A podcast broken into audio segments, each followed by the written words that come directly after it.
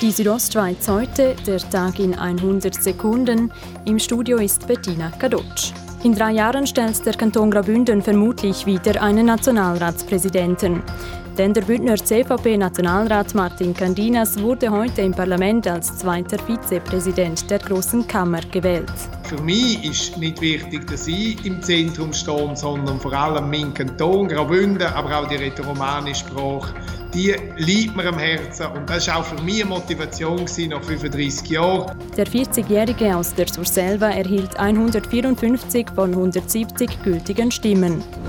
Gewählt wurde heute auch ein neuer Präsident des Nationalrats und damit höchster Schweizer. Es ist der Berner SVP-Nationalrat Andreas Ebi. Er wurde mit 178 von 183 gültigen Stimmen gewählt. Der Berner Nationalrat folgt auf Isabel More von der FDP.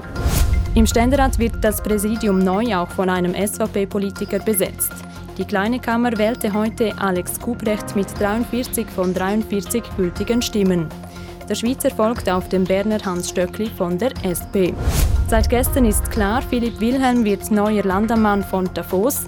Derzeit hat Philipp Wilhelm aber noch das Amt des Parteipräsidenten der SP Graubünden inne. Wie bei der Parteiversammlung im September angekündigt, wird er dieses Amt nun per Ende Jahr abgeben. Wir werden in den nächsten ein bis zwei Wochen kommunizieren, ähm, wie die Wahl vom Nachfolger oder von der Nachfolgerin stattfinden soll. Bis die Wahl stattfindet, wird natürlich die amtierende Vizepräsidentin Julia Müller die Geschicke der Partei leiten.